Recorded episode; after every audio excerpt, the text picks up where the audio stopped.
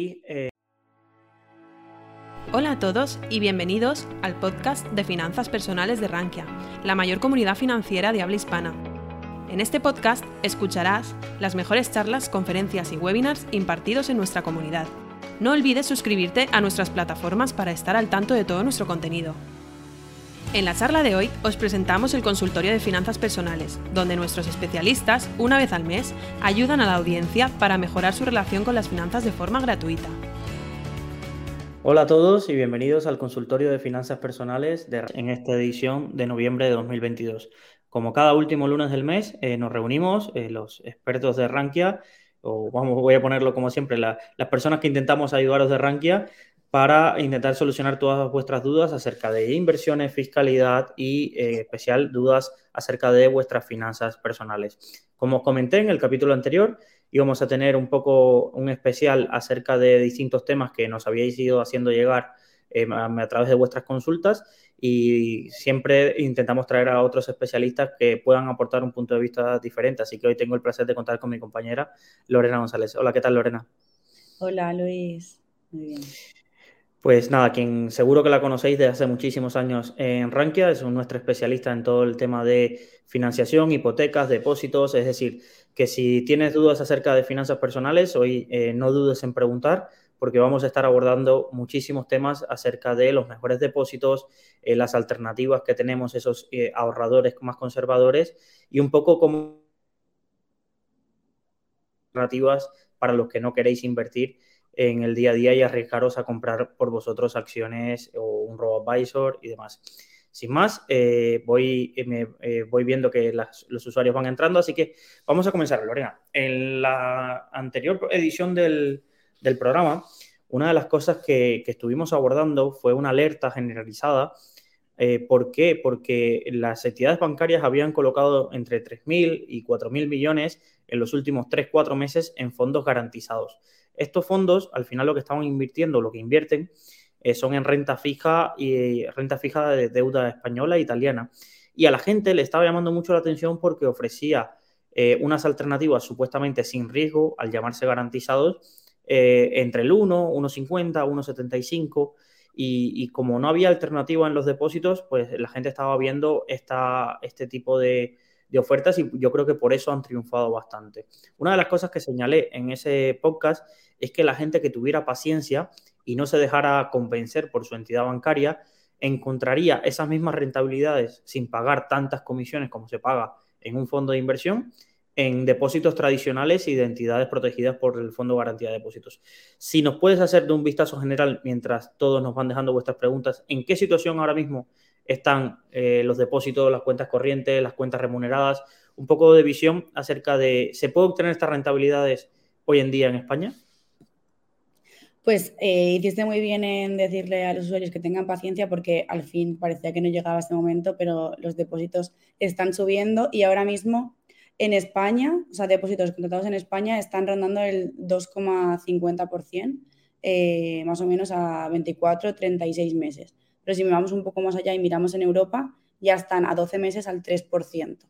Y en cuanto a las cuentas remuneradas, estas sí que están un poco más bajitas, están en torno al 1%, pero luego también tenemos muchas cuentas que nos están dando dinero por contratarlas y domiciliar la nómina, pues desde 700 euros como tiene Banco Sabadell, 300 mm, que puede tener otra cuenta, 150. Entonces creo que, están subiendo y, las subidas seguirán porque empezamos con el 1 y algo y ya vamos por el 2,5 en España. Eh, sé que vosotros actualizáis casi este contenido de mejores depósitos y mejores cuentas casi mes a mes.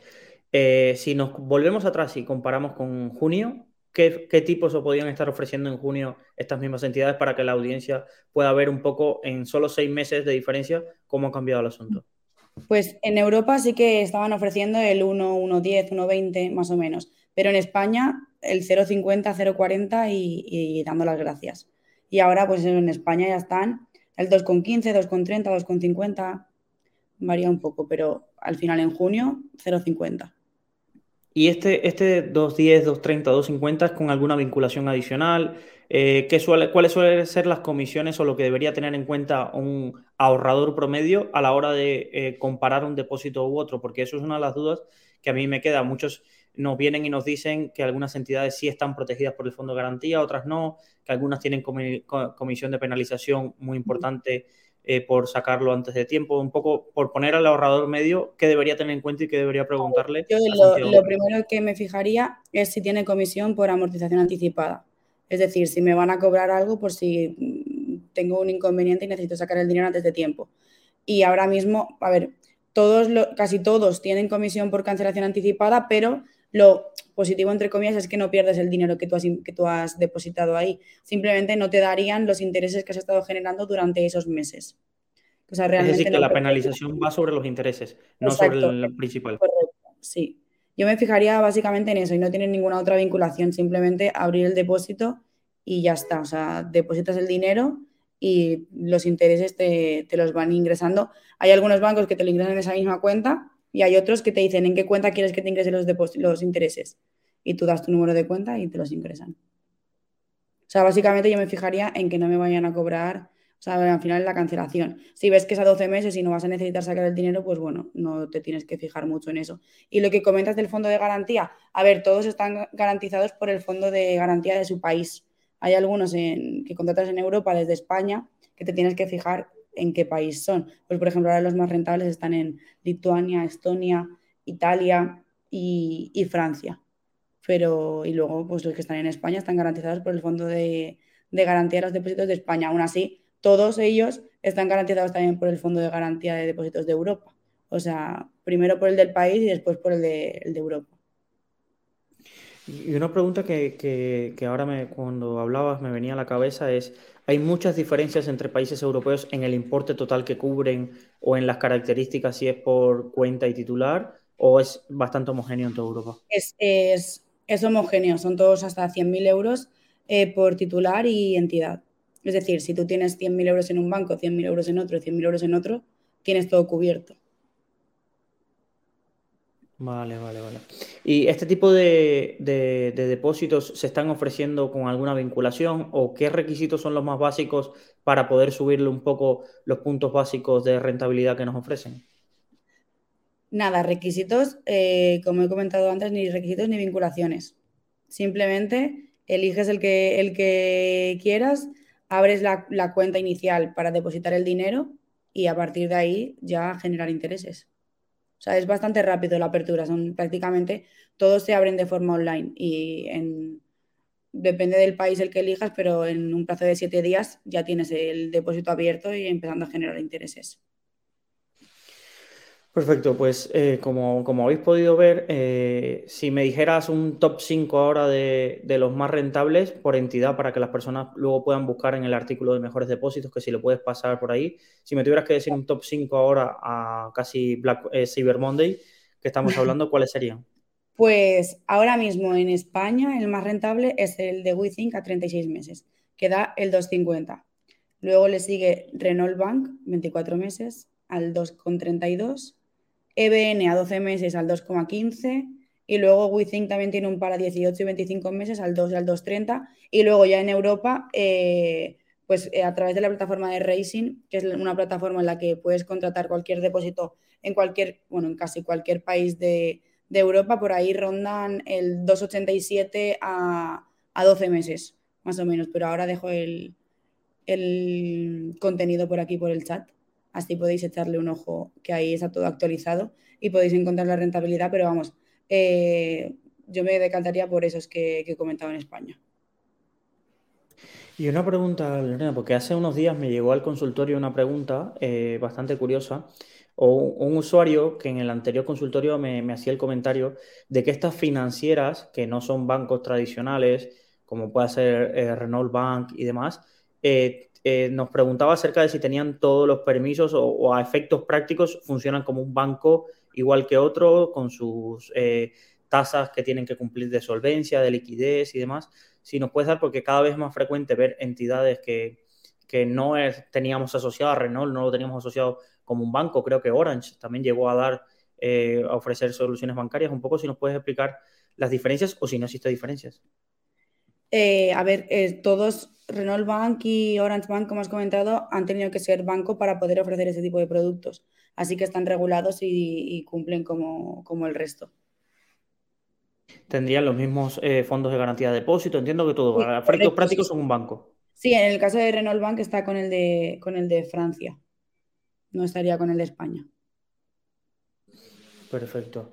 Eh, esta parte de, los, de, los, depósitos está siendo eh, bastante, ahora hay un boom de, esta parte de búsquedas acerca de, los depósitos, porque creo que la gente está buscando esa parte de alternativas, porque creo que el mensaje de que la inflación está calando. Entonces, muchos, es contraintuitivo, pero, pero muchos, el consejo que, o no nunca la recomendación, pero el consejo que estamos dando es esta parte de si no estás listo para invertir, mejor que dejarlo en la cuenta corriente, vete a este tipo de, de depósitos eh, que te puedan dar eh, al menos una rentabilidad para luchar contra la inflación. Evidentemente no vas a, vencer con un depósito a la inflación, pero sí es verdad que, es una mejor alternativa a que te metas a invertir sin tener eh, los conocimientos adecuados y, que sufras.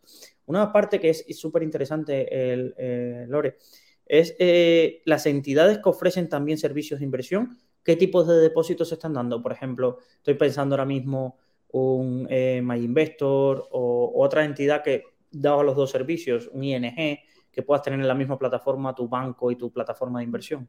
¿Cuánto se está pues, ofreciendo? Sí, ahora mismo, a ver, aquí hay un poco de diversidad.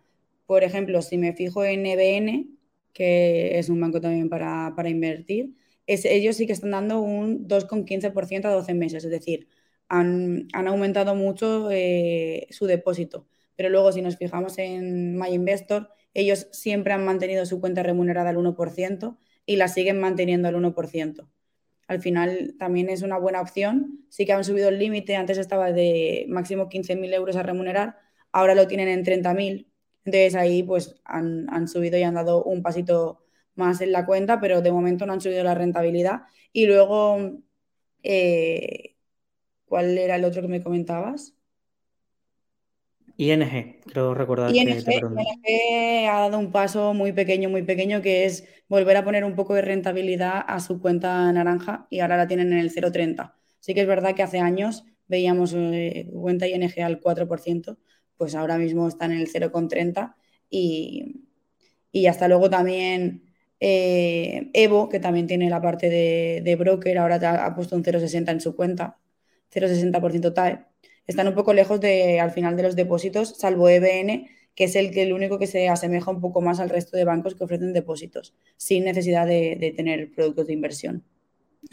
Eh, ahora que mencionas EBN, y creo que muchos de los eh, oyentes de este, del podcast tienen allí fondos, ¿tenían alguna oferta algo así de depósito combinado? Cuando se refieren a depósito combinado, ¿a qué se están refiriendo? Cuando se refieren a depósito combinado es que los intereses que te ofrecen están vinculados a que algún índice haga algo, se comporte de una forma determinada. Realmente no sería un depósito a plazo fijo como tal, sino sería tú me dejas tu dinero, te garantizo que puedes puedo darte el 2, pero vinculado a que esto se cumpla. Vale, vale, sería como una especie Voy a ir eh, hablando rápido y mal, no me eh, sobreentendáis mal, que es como lo que te ofrecen a veces algunos fondos garantizados, que te ofrecen una parte eh, fija y luego, según la rentabilidad de determinado índice, podrías añadirle un poquito más de rentabilidad. Eso es, correcto, sí.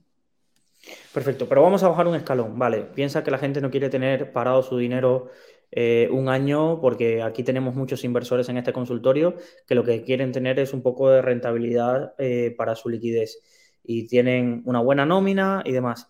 Eh, ahora mismo, igual, voy a hacerte el ejercicio, como es un, es difícil que lograr traerte, voy a exprimirte al máximo por ciento, así que dime, cinco cuentas nóminas, ¿qué están dando, qué están ofreciendo, qué vinculación están dando, qué máximo remuneran? Eh, vamos a las cuentas nóminas y luego bajamos a la cuenta corriente normal y, vemos qué, se está ofreciendo por ahí. Vale, pues Sabadell, que es la que he comentado antes, ahora mismo tiene que te dan eh, unos 300 euros si domicilias la nómina y además te dan un 2% TAE eh, durante 12 meses, o sea, lo que se convertiría en unos 700 euros como máximo. Eso es Sabadell, que te vincula a domiciliar la nómina. Otra cuenta, cuenta nómina Bank Inter. Esta es histórica y lleva muchos años con, este, con estas características. 5% TAE durante el primer año, 2% TAE durante el segundo año, con un máximo a remunerar de 5.000 euros. El, total que puedes conseguir son 340 euros. Ahora, cuenta clara de Abanca, también te da 300 euros por domiciliar la nómina. Y luego tenemos Open Bank, 150 euros por domiciliar la nómina. Esas son ahora mismo las cuentas que están dando más, más remuneración. Bueno, luego hay alguna más, Cajamar te está dando también 200 euros por domiciliar la nómina. Así que ese sería el top 5. Sabadell, Inter, Open Bank, Cajamar y la otra, que no recuerdo. Eh, eh, Lore, y la, parte de, la fiscalidad que tienen, ahora que volví, estaba pensando en lo que me comentabas de, Racing. Cuando yo pongo estos intereses en mi, en mi declaración de la renta, eh, ¿están conectados con la agencia tributaria? Es decir, ¿reportan a la agencia tributaria? ¿Los tengo que meter a mano? Porque claro, entiendo que para muchos eh, se le haga la boca agua con las rentabilidades estas que me comentaste de racing de, bancos europeos, pero lo que un poco me llamaría, como con, cuando yo, yo opero con De Giro y uno de los problemas que tengo es eh, tener que meter a mano las, eh, las operaciones que hago en mi declaración de la renta. Un poco esta parte, la información tributaria, ¿cómo se suministra? En este caso hay que, que, presentar el modelo 720 siempre y cuando tengas más de 50.000 euros invertidos en el extranjero, o sea, fuera de España. Así que si tendrías que presentar ese modelo como, oye, tengo este dinero aquí, me está dando estos intereses. Realmente sería, sería así, presentando ese modelo. Perfecto. Mira, tenemos una primera pregunta. Eh, se están animando hoy. Eh, también nos comentaba eh, nuestra compañera Paula que, que MyInvestor la oferta que tiene es muy interesante y lo de plantearse depósitos ante la incertidumbre del mercado y la inflación. Pero Josep García nos pregunta, ¿podéis comentar acerca algo sobre Banco Pichincha en España? ¿Cómo funciona? Eh, ¿Qué rentabilidad está ofreciendo? Vale, pues eh, antes he comentado Pibank, que sería como el banco online de Banco Pichincha, o sea, serían como, están unidos. Y, de ellos tienen una cuenta de ahorro y un, y un depósito a 12 meses. Ahora mismo el depósito a 12 meses, Banco Pichincha, es uno de los que no han subido la rentabilidad y está ofreciendo el 1,20 en comparación con su banco online, eh, que está ofreciendo el 2,01 a 12 meses. Hay una diferencia un poco, o sea, bastante grande en cuanto a lo que, a lo que ofrecen. Y la cuenta de ahorro, eh, si no recuerdo mal, estaba en torno al, al 0,50 más o menos. Bueno, 0,10 tienen ahora, pero Pibank también tiene una cuenta y estaba dando el 0,80 aproximadamente en la cuenta de ahorro. Así que, bueno, si tuvieses que elegir uno de los dos, pues en este caso, P-Bank, porque ofrece mayor rentabilidad. Perfecto. Eh, también te quería preguntar, eh, hemos visto el Black Friday el viernes pasado y el Cyber Monday, eh, las ofertas de depósitos donde se puede rascar un puntico más de rentabilidad o algún regalo, ¿suele ser en estas fechas? ¿En Navidades podemos encontrar algo a principios de año? ¿O cuáles son las fechas así que un ahorrador tiene que estar muy despierto a la newsletter de depósitos y de banca en Rankia para enterarse un poco de esas ofertas? Pues en, cuanto a la subida de tipos de los depósitos, realmente se ha dado un, mes aproximadamente antes de, del Black Friday, pero ha sido por la subida de tipos generalizada. Y, pero normalmente en las cuentas, si quieres obtener algún regalo, sí que, sí que puedes irte al Black Friday, pero la verdad es que este año los bancos han ido durante todo el año sacando promociones. Ahora te damos 300 euros, ahora 150, ahora 1% TAE, ahora te regalo una tele. Eh, han ido así durante todo el año y así como en otros años sí que se ha visto que durante el Black Friday y esa semana de antes y de después mm, estaban apostando muchísimo por ofrecer regalos para que te abras la cuenta, este año no ha sido así. Realmente llevan todo el año con, con una guerra de ofertas, pues este mes yo, el siguiente tú, al otro el de más allá, realmente este año no hemos visto ninguna guerra en el Black Friday.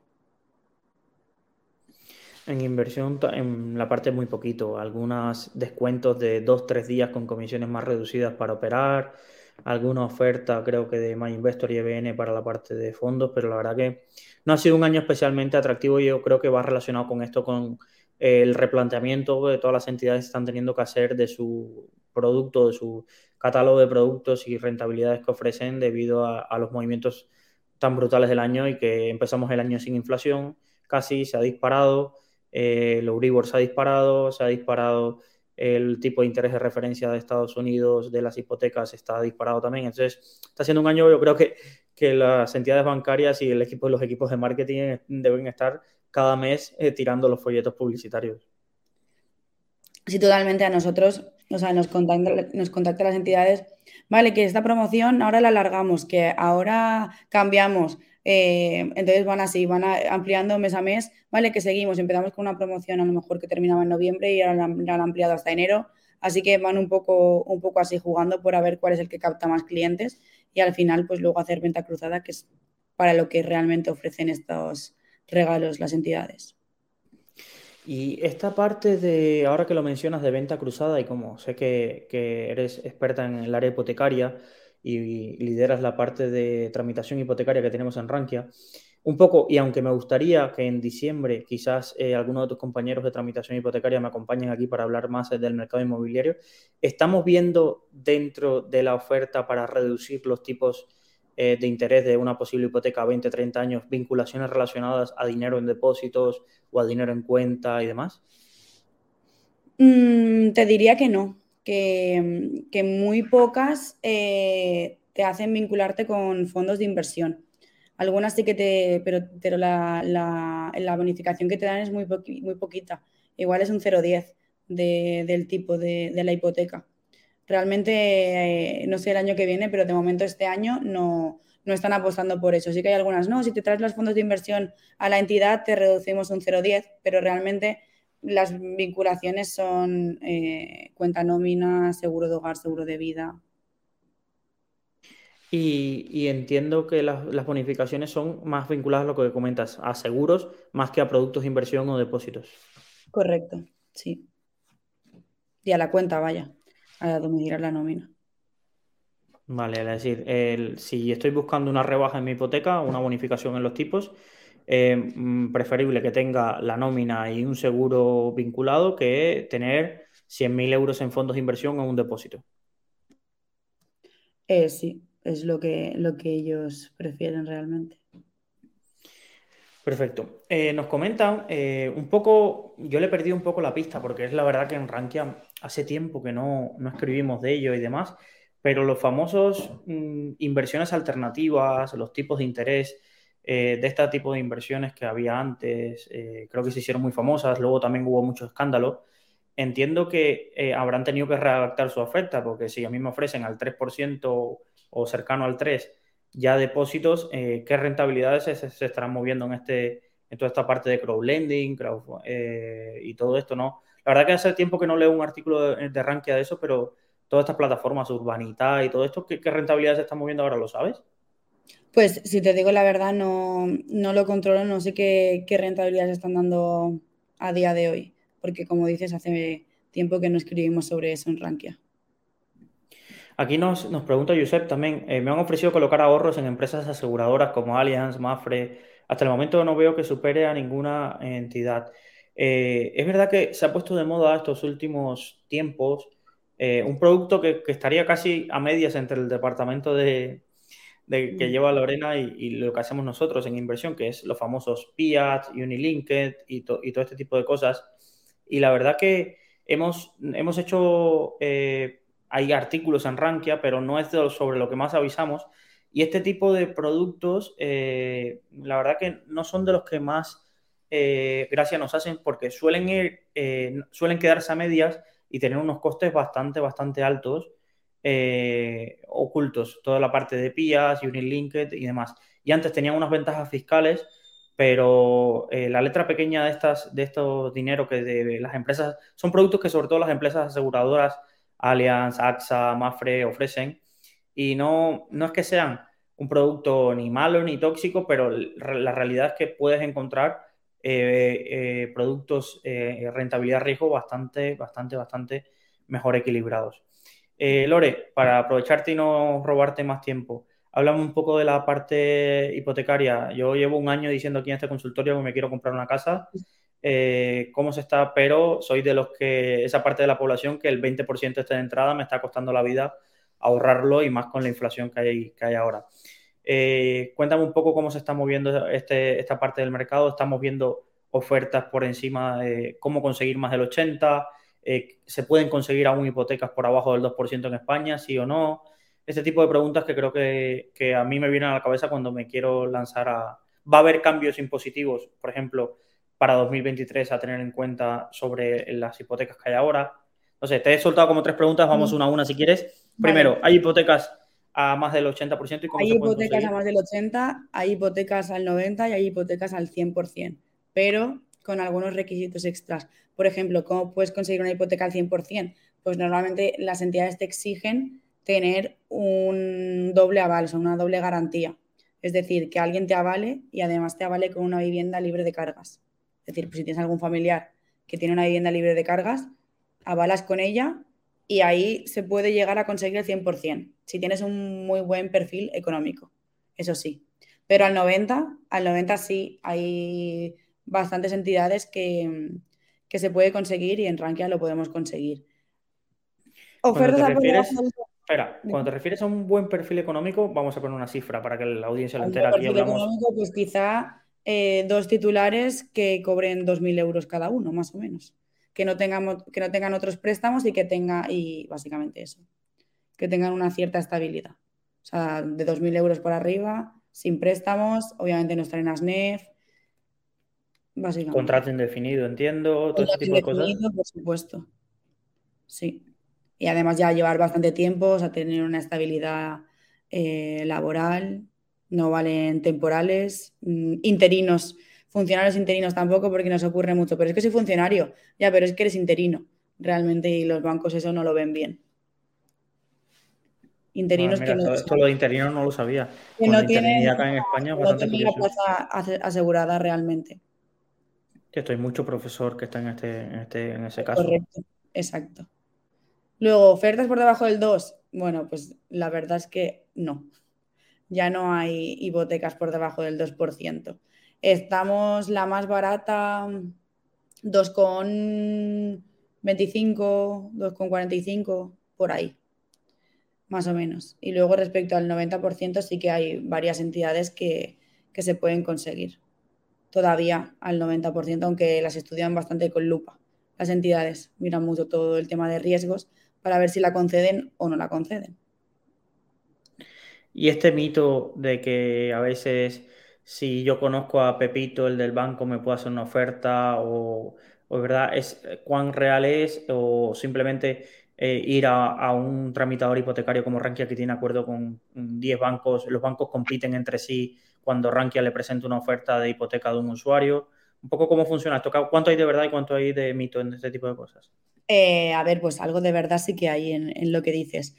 Desde Rankia tenemos cierto poder de, la información, de saber qué le ha ofrecido una entidad y qué le ha ofrecido a otra. Y se puede jugar un poco en, oye, pues le están ofreciendo un 2,3 con dos vinculaciones, ¿qué le puedes ofrecer tú para mejorárselo? Y ahí sí que van jugando un poco. Entonces, mm, no es tanto mito lo de que puedes tener un poder de negociación y sí que se pueden cambiar los tipos que están como generalizados en base a, bueno, pues yo quiero tener este cliente porque tiene un buen perfil, eh, quiero quedarme con la hipoteca porque es una vivienda muy grande y al final me va a hacer conseguir muchos intereses. Entonces, eh, sí que se puede negociar y de hecho nosotros negociamos y conseguimos eh, mejores condiciones de las que puedes encontrarte en la web seguramente, ya sea por tipo de interés o por quitar vinculaciones o por aumentar tipo de financiación. Porque hay algunas entidades muy rígidas que si tú vas por tu cuenta, el 80% y es el 80%, y pues si vas con un, intermediario, como en este caso Rankia, el 85 igual lo puedes conseguir porque al final nuestros asesores luchan y pelean todos los días ahí para conseguir un poco unas mejores condiciones. Entonces, bueno, entre el mito de que vayas tú solito a la oficina a, a negociar, pues por ahí igual no consigues mucho, pero al final también el poder de la negociación y el volumen de un tramitador como Rankia pues hace bastante. Te voy a hacer una pregunta aquí, como le gusta a los usuarios de, este podcast y este, si Lorena González, trabajadora de Rankia, mañana tiene que eh, ir a negociar una hipoteca, ¿en cuál sería la hipoteca? No la entidad, vamos a quitar la entidad para que no se enfade nadie aquí y no haya una recomendación. Eh, ¿Cuáles serían las cosas que te intentarías? Luis, mira, me importaría poco las vinculaciones, pero sí intentaría rebajarme eh, esto, intentaría tener no el 20% ahorrado, sino el 30% para que rebajar un poco más. Estos, el, los cinco pasos que mm. harías tú como experta en hipotecas para antes de contratar una hipoteca. Vale, lo primero, tienes que tener la vivienda elegida, si no los bancos no van a mover un dedo por ti, realmente. O sea, no, estoy mirando entre esta y entre esta, no. Tienes que ir con una, con una vivienda ya elegida para que ellos puedan valorar bien si realmente, eh, bueno, tienen, hacen sus estudios y necesitan ver si, si les vale esa casa o no. Porque hay veces que, tampoco, que yo qué sé, nos ha pasado que vas a comprar en un barrio un poco complicado igual pues no les interesa tanto. Y luego eh, mm, no me fijaría tanto en el porcentaje de ahorros porque eso se puede negociar un poco, o sea, entre tener el 20 o el 30, bueno, si quieres guardarte ese 10% para hacerte la reforma, pues bien porque los tipos no van a bajar. O sea, no te van a reducir el tipo si pides el 85, si pides el 73, el tipo va a ser el mismo. Antes sí que a veces eh, era, ¿no? Si quieres el 100% te subimos los, intereses, ahora no. Da igual que si consigues el 100% porque la entidad te lo, te lo permite, te va a dar el mismo tipo que si pides el 65. Esto es muy interesante, esto no lo sabía, no lo sabía. Sí, antes sí, antes muchas veces era en plan, no, quiero un poquito más de financiación, bueno, pues te sube un poco el tipo de interés, ahora no, da igual, eh, da igual lo que, lo que quieras pedir, que el tipo va a ser el mismo. Y luego algo muy importante que muchas veces la gente no, mira es la diferencia entre el TIN y la TAE. El TIN es lo que tú vas a pagar de cuota mensual todos los meses, sin tener en cuenta nada más, ¿vale? O sea, lo que tú vas a pagar al mes. Y la TAE es lo que incluye todos los gastos. Seguro de hogar, seguro de vida, si te hacen cambiar los fondos, eh, si la cuenta nómina tiene comisiones, la tasación, todo eso se incluye en la TAE, que son los gastos. Y muchas veces la gente dice, no, es que yo voy a pagar 200 euros al mes con este banco y que en este otro voy a pagar 250. Pues seguro que me voy con el de 200. Pues no.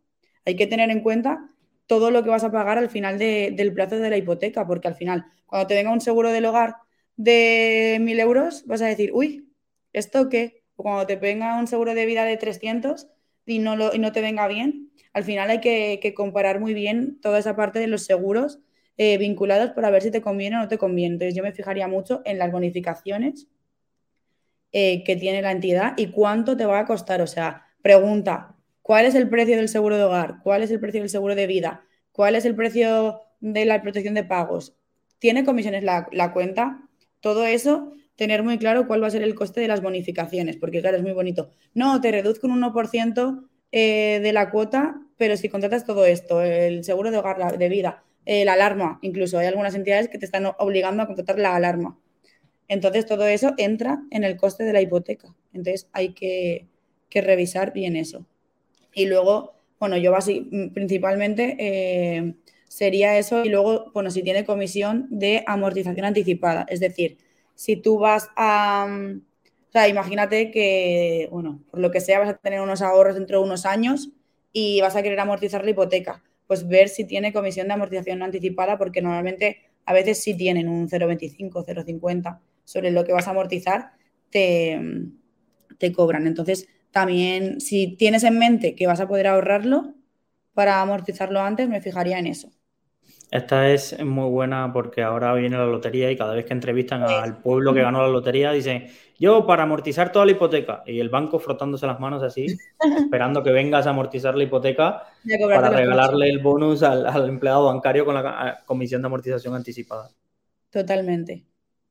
Bueno, y la quinta, eh, aquí Josep no ha esperado a la quinta, así que te, ha hecho ya directamente la pregunta. Vale, fija, variable mixta. Bueno, bueno, pues es una pregunta, a ver, eh, a día de hoy, las mixtas están ganando interés y voy a explicar lo que es una mixta. Eh, la hipoteca mixta en los primeros años, 5, 10 o 15, depende de la entidad, tienes un plazo fijo, o sea, un tipo fijo de interés. Y a partir del sexto, el 11 o el 16, pues te cambia Euribor más el diferencial que sea. Entonces, una mixta, ¿cuándo? Cuando vayas a tener dinero para amortizar a los 15 años. ¿Por qué? Porque el tipo fijo de los primeros años es menor que si, o sea, voy a poner un ejemplo con números. Eh, una hipoteca fija a 30 años te dan un 2%, la hipoteca mixta los primeros 15 años igual son un 1,50. Entonces, el tipo fijo es menor que si contratases, fija todo el año entero. Entonces, oye, pues piensas, dentro de 15 años habré podido amortizar la hipoteca. Oye, pues voy a buscar un banco que no me cobre comisión por amortización anticipada y me voy a ir a una mixta porque lo voy a amortizar y me voy a haber ahorrado un 0,50 cada, cada año. Al final, por ahí es interesante. Lo que no sabemos es dentro de 15 años cómo estará Euribor más diferencial. Ahí no lo sabemos. Eh, entonces yo a día de hoy me decantaría por una mixta si puedes eh, amortizar. Y luego, si te da mucho miedo y eres muy averso al riesgo, pues al final me iría por la fija, que aún se pueden conseguir un 2,50 más o menos. Y en las variables están en torno, pues Euribor más 0,60, Euribor más 0,70, que a día de hoy es más, porque el Euribor está cerca del, del 3, creo, ya está muy cerca del 3, entonces ya está más alta la variable que, la fija, pero tienes que buscar bien eh, una hipoteca fija y en Rankia pues es el lugar de buscarla. Sí, he pasado por el, por el chat para los que nos siguen en directo, que hoy tenemos bastante asistencia en directo. Eh, el, en la URL, es decir, el enlace donde está el servicio de tramitación hipotecaria gratuita de Rankia, eh, donde pueden consultar. No sé si tenéis algún teléfono también que, se pueda consultar directamente o un mail al cual se puedan enviar las consultas y el análisis de las operaciones para que, para que vosotros lo analicéis sin coste y le, hagáis ese estudio. Claro, paso el teléfono al que se puede llamar y el mail por aquí también. Sí, pero también déjalo eh, porque la gente que nos escucha desde el podcast y estará ahora caminando hacia el trabajo o mientras va en el ah. coche, no estará en el chat, así pues que si podéis escribir a hipotecas.arranquia.com o llamar al 698-971-005. Como en la tele, repetimos el teléfono. 698-971-005. Entiendo que no trabajáis fines de semana. Hipotecas.com no trabajamos fines de semana, de lunes a jueves de 9 a 6 y los viernes de 9 a 2. Perfecto. una última pregunta sobre la parte de, de, hipotecas, eh, ¿hay condiciones especiales para determinada categoría de trabajadores, eh, funcionarios, alta dirección? ¿Este tipo de cosas existe? Condiciones especiales como tal, no, pero que mm, los riesgos los miren un poquito más suaves, sí. Ah, bueno, sí que hay algunos bancos que para funcionarios de carrera te dan el 100% sin, sin garantías. Antes he comentado que puedes conseguir una hipoteca al 100% con una doble garantía. Los funcionarios lo tienen un poco más fácil en esa parte. Sí que es verdad que son un poco más laxos en cuanto a, riesgos, pero condiciones especiales de tipos, salvo que algún grupo de funcionarios tenga acuerdo con algún banco en concreto, no hay, no hay mucho más. Perfecto. Pues eh, a ver, dijimos que íbamos a tener un especial bancario. Eh, casi todos los consultorios de finanzas personales son muy enfocados a, siempre nos preguntan acerca del fondo tal y cómo lo va a hacer esta renta variable. Y la verdad que yo he aprendido bastante en los 40 minutos que llevamos acerca de, depósitos y de, eh, de hipotecas. Josep, que está muy activo, a, Josep lo tenemos ganado ya. y nos dice, para asesoramiento de depósitos ¿Dais asesoramiento de depósitos o tramitamos a través de los artículos que tenemos en Rankia? Eh, si necesitas un poco de ayuda para elegir el depósito, puedes escribirme a mí, lorena.rankia.com. No sabes el poder que tiene este podcast, que llega ya a mucha gente, así que eh, espero que se te pues llene. para, el que necesite ayuda, puede escribirme a lorena.rankia.com y yo encantada de ayudarles. Pues eh, perfecto, Lore, muchísimas gracias. Eh, sígueme, acompáñame aquí, que tenemos dos preguntas de la audiencia que nos llegó al mail consultorio.rankia.com y no me gustaría dejar este consultorio, lo hacemos una vez al mes, no lo voy a decir que esperen hasta el año que viene, hasta el mes que viene para poder responderles, aunque no sea de la temática que tocamos hoy. Eh, las dos preguntas que teníamos, muy rapidito y muy breve. Para esta parte del consultorio. Primero, teníamos una pregunta. hay un usuario que en iBox siempre lleva el, la persona lleva como cuatro meses preguntando que haga una explicación acerca de cómo funcionan los bonos ligados a la inflación.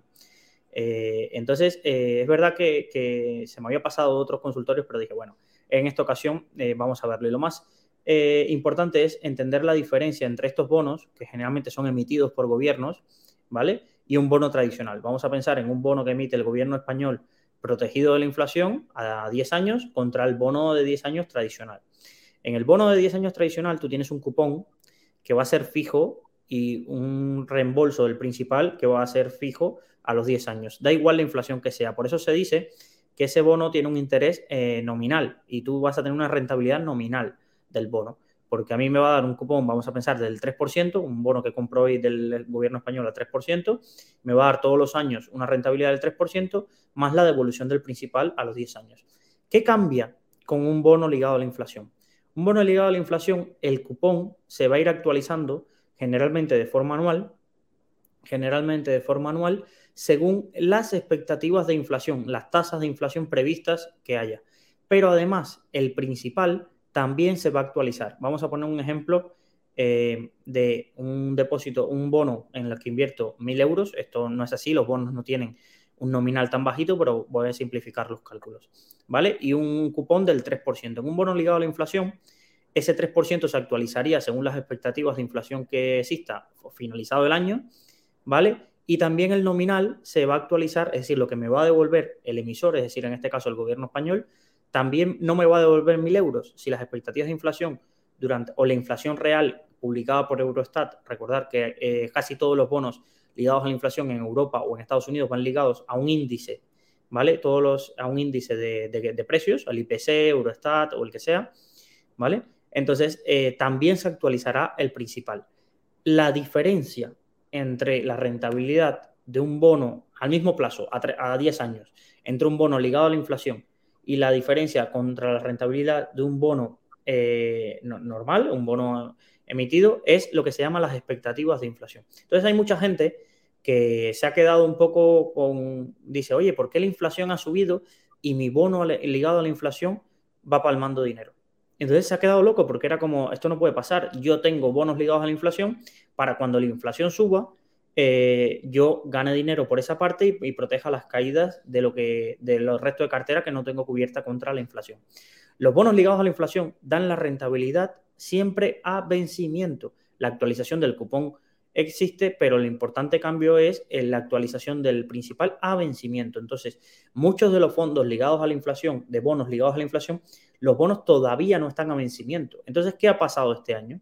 Este año han subido mucho los tipos de interés. Recordar que la relación entre tipos de interés y precio del bono es inversamente proporcional. Si suben los tipos de interés, bajan los precios del bono y por tanto hemos sufrido caídas en los bonos. Pero lo que nos dice esta, eh, que es si las expectativas de inflación se mantienen constantes, ¿vale? Y en, y en aumento, ese bono irá recuperando a medida que vayan llegando a vencimiento. Entonces, cuidado con saliros ahora mismo de los bonos ligados a la inflación si no sabéis la duración media que tengan ese tipo de, fondos, ¿vale? También, otra de las cosas que lleva mucho a cambio. No, es que la inflación ha subido un 5% y mi fondo de bonos ligados a la inflación, imaginaros que no hubiéramos tocado los tipos de interés, ¿vale? Eh, no se ha movido un 5%. Es que no es una relación proporcional, sino que siempre vamos a estar hablando, vale, la inflación ha subido al 5%, pero ¿qué tasas de inflación se esperan a un año? Esas son las que van a influir en la corrección acerca de los tipos de interés eh, del, cupón y, de, del principal del bono. De todas formas, como es un tema complejo, eh, os he preparado una recopilación de enlaces que eh, os invito a que me escribáis a luisangel.com, os los dejaré en las notas de este episodio y en las notas de, YouTube, que también que, que, nos escuchan, en iBox, si me lo solicitáis, también os dejaré los dos enlaces donde lo explica eh, para tontos como yo. Es decir, de que yo me lo tuve que leer con calma porque fue algo que estudié en la carrera, estudié alguna certificación, pero sí es verdad que es, eh, muy complejo a veces de entender si no entendemos toda la, toda la estructura que puede haber detrás de un, de un fondo de bonos ligados a la inflación. Pero lo que sí quiero que se os quede claro es que un fondo de bonos ligados a la inflación no es un índice ligado a la inflación. Es decir, tienen que suceder varias cosas para que actúe antes de vencimiento como protección. Si se llega a protección, a, a, protección, a vencimiento con el bono, eh, sí ofrecen una protección adecuada ante escenarios inflacionarios sostenidos y de expectativas de inflación alcistas. ¿Vale? Entonces, ¿hay que tenerlos en la cartera? Pues seguramente en momentos donde las expectativas de inflación eh, sean bajas, pero los gobiernos estén emitiendo muchísimo dinero y sepamos que a largo plazo eso es inflacionario, pues es un buen momento para tenerlos en cartera. Cuando la inflación está al 10 y todas las expectativas son de que la inflación baje y que esos tipos de interés se mantengan altos durante un tiempo, pues no tiene sentido tener eh, bonos ligados a la inflación. Entonces, un poco con esta explicación, eh, creo que, que, trato esa, duda que tenía este usuario y perdón por los 3-4 meses que llevabas preguntándome, la verdad me lo apuntaba, pero no me gustaría, me gustaba eh, explicarlo sin, sin, darle tiempo. y la última pregunta era, un usuario nos decía, ¿qué haría, esto es como la que le hice a Lorena, de si te fueras a, a contratar la hipoteca, ¿qué cosas te fijarías? Ahí un usuario me dijo, vale, Luis, y si eh, yo espero que va a haber una caída grande en mercado en los próximos meses, eh, ¿cómo invertirías hoy? Entonces es como, vale, suponiendo de que ahora yo soy el adivino y no soy, como digo yo, un Mindundi que está en Valencia y se siente en un podcast a comentar cosas y tal, eh, sino qué hago con mi cartera personal si fuera, si supiera que va a haber un crash, intentaría primero, eh, no, variar mucho mi sistema de inversión.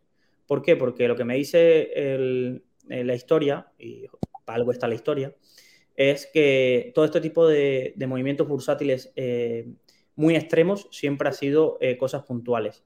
Donde se sufre, son bastante dolorosos para quien necesite el dinero en el momento, pero como me has preguntado a mí, yo ahora mismo no necesito el dinero al momento mientras no encuentre una vivienda y como me dijo Lorena que hasta que no encontrara la vivienda, no, pues no necesito esa, liquidez eh, tan instantánea como para no soportar una caída en los mercados de uno o dos años. Entonces, eh, estaré intentando eh, invertir y no desviarme de mi plan de inversión. Si mi plan de inversión es ahorrar 300 euros todos los meses, pues ahorraré 300 euros todos los meses y lo seguiré invirtiendo de la forma que tengo y si hay una caída que se llama que se haga extraordinaria, y extraordinaria ha habido pocas, ha habido 2007-2008, eh, una parte de ese febrero de 2020, eh, si ya consideramos que sea extraordinaria, pues sí me plantearía eh, quitarme un poquito de ese colchón de liquidez y aprovechar ese momento. Pero mi mejor consejo es, primero, es muy difícil que logres adivinar si viene una crisis o no, a pesar de que 18 youtubers te avisen todo el año de que viene una crisis, algún día se atarán. Eh, y lo segundo es que aunque haya una crisis o una gran subida en bolsa, si tú vas a largo plazo, lo mejor que haces es quedarte tranquilo, olvidarte de la contraseña del broker eh, y tal, porque lo demás es ruido. Es decir, porque jugamos a ser adivinos del mercado y eso generalmente ni a los mejores inversores de la historia se le ha dado bien, imagínate a nosotros, que, no nos dedicamos a esto y simplemente con el tiempo libre que tenemos intentamos ver dónde poner nuestro dinero. Entonces, os diría eso, eh, intentaría ver todas las alternativas, evidentemente no traería a Lorena al, podcast con depósitos al 0,1, es decir, pero ya empieza a haber alternativas para una parte de nuestro dinero, eh, tenerlo aquí, eh, empezaría a revisar si me quiero hipotecar en los próximos meses esta otra parte de qué me conviene más invertir o es el momento ahora de comprarme un inmueble.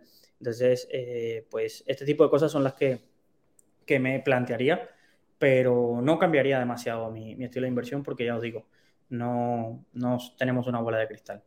Así que sin más, con esto llegamos un poco al final de este consultorio de finanzas personales. Gracias Lorena por haberme acompañado. Eh, seguro no será la última, te, intentaré invitar. Y, sí, y todos tus compañeros de tramitación que sé que tienen ahí la web llena de reseñas por sus servicios que ofrecen, pues a ver si en diciembre podemos encontrar un huequito y que se pasen por aquí para ahí desvelarnos todos los trucos y todo lo que hay que tener en cuenta a la hora de comprar tu primera o segunda vivienda. Estupendo. Pues muchísimas gracias a todos. Como siempre os digo, nos podéis seguir en iBox, en Apple Podcast, en Spotify, en YouTube. Eh, estamos los últimos lunes de cada mes. Si nos dejáis un comentario o una reseña en Google o en tu plataforma preferida, pues lo agradeceremos. Y si no, pues nada, eh, espero que hayas disfrutado y hayas aprendido algo que es de lo que va esto. Así que sin más, nos vemos el mes que viene. Un saludo a todos y buenas tardes. Si te ha gustado nuestro podcast, te invitamos a que nos lo cuentes en los comentarios. Además, no olvides suscribirte a través de tu plataforma favorita o el blog Rankia Podcast para estar al día de todas las novedades.